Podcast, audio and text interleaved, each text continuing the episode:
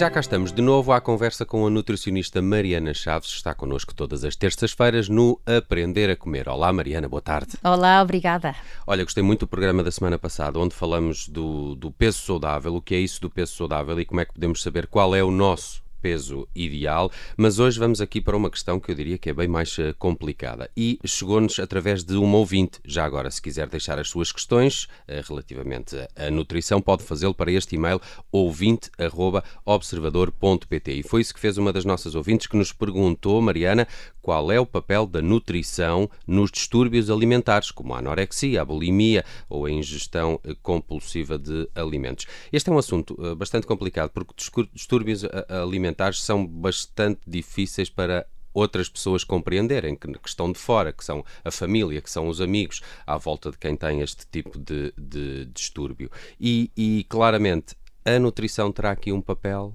mas sozinha não vai lá. Sozinha nunca, sem dúvida, Nelson. Um, são doenças psiquiátricas, é importante entender-se. Não é uma simples vontade de perder peso ou uma simples vontade de comer sem parar.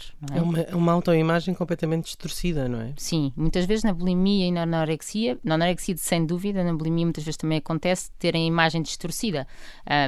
às vezes, quando nós tentamos definir o peso, o dito peso ideal, uh, existe mesmo essas imagens já em termos científicos, que é a imagem que corresponde a cada IMC, por exemplo, uhum. que não falámos a semana passada mas calhar faz sentido falarmos, em que uma pessoa consegue olhar para o boneco e perceber, bem, se eu tiver o IMC parecido com 20, por exemplo, que é saudável, a minha distribuição corporal será mais ou menos esta se eu tiver anatomicamente uh, um desenho muito distribuído, não for em formato de pera ou um, em, em, formato de maçã. Um, eh, mas, portanto, e este, nestas patologias, porque isto é uma doença psiquiátrica, eu vou repetir isto várias vezes, porque na verdade, sendo uma doença psiquiátrica, um, é muito mais importante Uh, o apoio de psiquiatra, psicólogo, a nutrição também deve lá estar, mas nunca sozinha e nunca é a principal. Um, e, e, realmente a imagem corporal está muitas vezes distorcida. Um, e, e As pessoas, por exemplo, no caso da anorexia, desculpa interromper, vêm-se sempre mais gordas do que aquilo que estão, não é?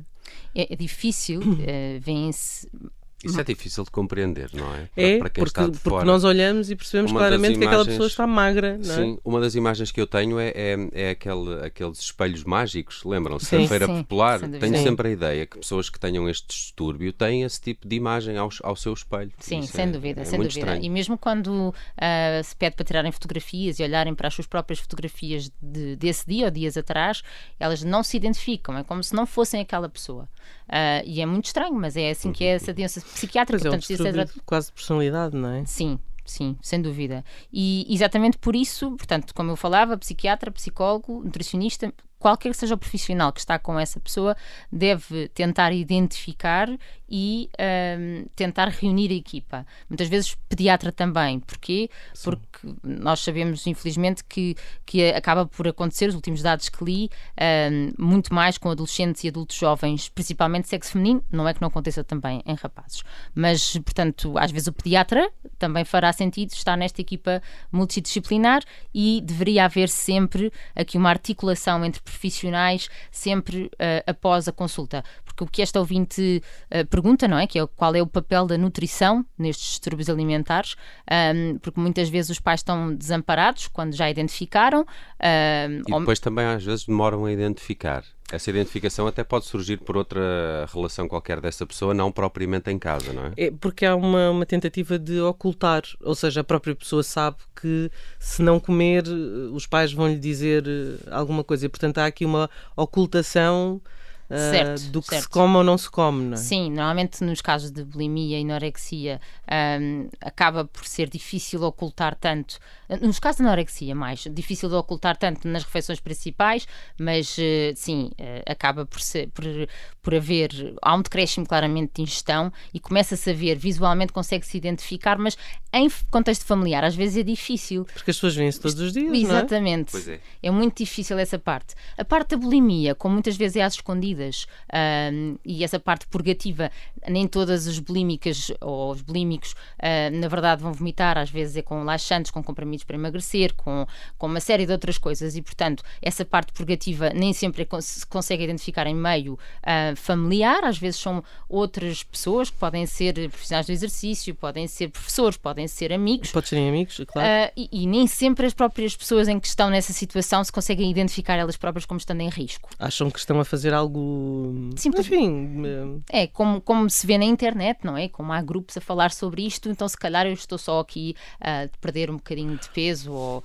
Também tenho sempre a ideia, peço perdão aqui por este pequeno parênteses, que, que as pessoas que estão a viver este tipo de distúrbio são uh, altos consumidores deste tipo de literatura e, e depois fazem uh, a sua própria dieta e num dia descobrem um novo alimento ou um novo superalimento hum. E... Só comem fiambre ou só comem. Sim, passam de uma coisa para a outra. Sim, sim, sim. Infelizmente. Infelizmente, a nutrição é, é neste momento. É um... Não é informação de base, não é? O Dr. Google. Uh, Dr. Google nutricionista. Passa-nos é? exatamente a informação completamente desvirtuada, muitas vezes. Há lá muita informação válida e há informação uh, que não é de todo válida. E há muitos grupos realmente onde se reúnem, onde partilham estratégias que deveriam ser proibidos, mas como a liberdade que existe na internet é essa. Sim, mas se, tem... nem, se, nem, se nem a venda livre de medicamentos, alguns que obrigatoriamente têm receita médica, se nem, nem isso se consegue certo, é, proibir, é, não é? É muito complicado, não é? E, portanto, é muito importante a identificação, é muito importante o alerta, as pessoas falarem sobre este assunto. Quando existem comportamentos muito obsessivos com determinados alimentos e muito obsessivos em não consumir outros alimentos, deve estar alerta, deve-se como, pôr... Como por exemplo? Uh, olha, aquela questão de que de repente não se toca nem numa tosta, nem numa, numa ponta de arroz, nem numa ponta de pão, isso deve ser motivo para uns pais ou outros familiares questionarem e estarem, estarem atentos para perceberem se esse comportamento é realmente levado de uma forma tão rígida, porque muitas vezes... Um, a bulimia muitas vezes está associada a, a, a compulsões alimentares. E, portanto, até pode não haver uma grande alteração de peso. Nós podemos olhar para essa pessoa e não havermos uma magreza extrema. Quando vemos em magreza extrema, obviamente é mais fácil de identificar, mas quando não vemos em magreza extrema, essa pessoa pode mesmo estar desnutrida. Uh, e é muito importante uh, identificar-se esses casos, porque, primeiro, isto é um distúrbio uh, psiquiátrico e, e, tem que ser tratado como tal. Sabemos, temos todos a certeza de que quanto mais cedo identificado e tratado, maiores são as hipóteses de cura. E, portanto, esta atenção é muito importante ter. Um, isso falavas há pouco, de repente só consomem fiambre, só consomem sopa, não é? Porque existe a dieta da sim, sopa, a dieta do, da lua, a dieta da. Mariana, deixa-me uh, ser aqui um bocadinho provocador. Há cura? Eu não sou a pessoa indicada para dizer isso. Porquê? Porque, exatamente como eu dizia, a nutrição não é o principal, principal pilar. O principal pilar é a psiquiatria uhum. e a psicologia. O que nós vemos é a relação com a alimentação deve ser mais uh, saudável em todos esses casos. Portanto, a nutrição não é de descurar. Porquê? Porque o peso e a alimentação são os dois grandes pilares de preocupação dessa pessoa. Mas chegam-te pessoas uh, pós-tratamento ou ao mesmo tempo que estão a fazer tratamento psiquiátrico a tentar, por exemplo, engordar? Exato, ganhar peso. Nesse, então é assim, nesse, nesse, todos os casos que, que em, em, regra me chegam de distúrbios alimentares, pode ser no início, pode ser a meio, pode até já ter sido no passado, e a pessoa estar controlada. Esse objetivo de querer engordar, eu diria que é muito pouco um, uh, possível nestes casos, porque são pessoas que estão uh, ainda presas a um peso. Se estiverem no início ou ao meio, ainda querem apenas manter. Se calhar, quando já passaram essa situação, querem só saber o que é saudável, não é? Porque uhum. já desmistificaram muito essa questão de, do peso ideal, se calhar. Um, mas é muito importante, uh, ainda voltando aqui um bocadinho atrás, nos casos de identificação, um, que, e portanto, respondendo ao ouvinte qual é que é o papel da nutrição aqui, primeiro que tudo tem que estar totalmente coordenado com psicologia e psiquiatria, e eu repito isto várias vezes, porque um, pode haver tendências de pessoas que estão nessa situação e que querem estar sozinhas com a nutrição, e elas próprias têm que entender que isso, isso não é nada, isso é mandar areia para os olhos, porque o nutricionista sozinho não vai fazer nada, vai só perder tempo. Um, o segundo ponto é, tem que se estabelecer objetivos muito concretos de peso, objetivos muito concretos de número de refeições e de alimentos que queremos que comam, e tem que se ter os limites muito sólidos porque só assim é que a nutrição consegue uh, trabalhar estes casos de distúrbio uh, e, e, não com paninhos quentes. Pronto, essa hum. parte é, é, muito importante. Mariana, queria ainda aqui abordar uh, rapidamente uma questão que, que, pelo que percebi, este problema agudizou-se um bocadinho com os confinamentos e a pandemia. Como nutricionista tiveste esta sensação também? Sim, sem dúvida. Eu, eu tive claramente muito mais casos, mas também uh, já Aliás, isto prova que isto está diretamente ligado à saúde mental. Certo, exatamente, exatamente.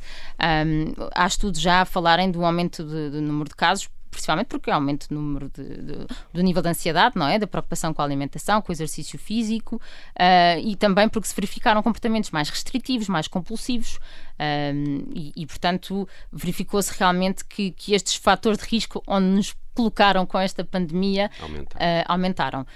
Um, é, é, importante também dizer que há pouco, uh, quando eu falava em limites, eu, eu, não quero deixar de dizer isto, que é a empatia será talvez o terceiro uh, pilar mais importante. Das para... pessoas que estão à volta dessa pessoa. Sim, de, de quem está a tentar uh, intervir, uh, porque eu, eu, volto sempre a isto, não é? Qual é o papel da nutrição e, e, acho que é muito importante, enquanto profissionais, dividirmos aqui um bocadinho as nossas experiências.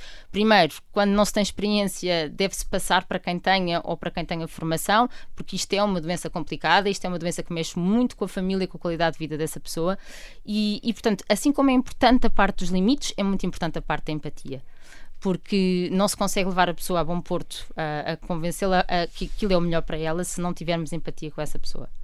Muito bem, é um programa e um tema importante que podem também conferir no nosso site em observador.pt e nas plataformas de podcast. Subscrevam o Aprender a Comer. É todas as terças-feiras na tarde em direto da Rádio Observador com a Mariana Chaves. E para a semana voltamos a falar de nutrição. Até para a semana, Mariana. Obrigado. Obrigada, até para a semana.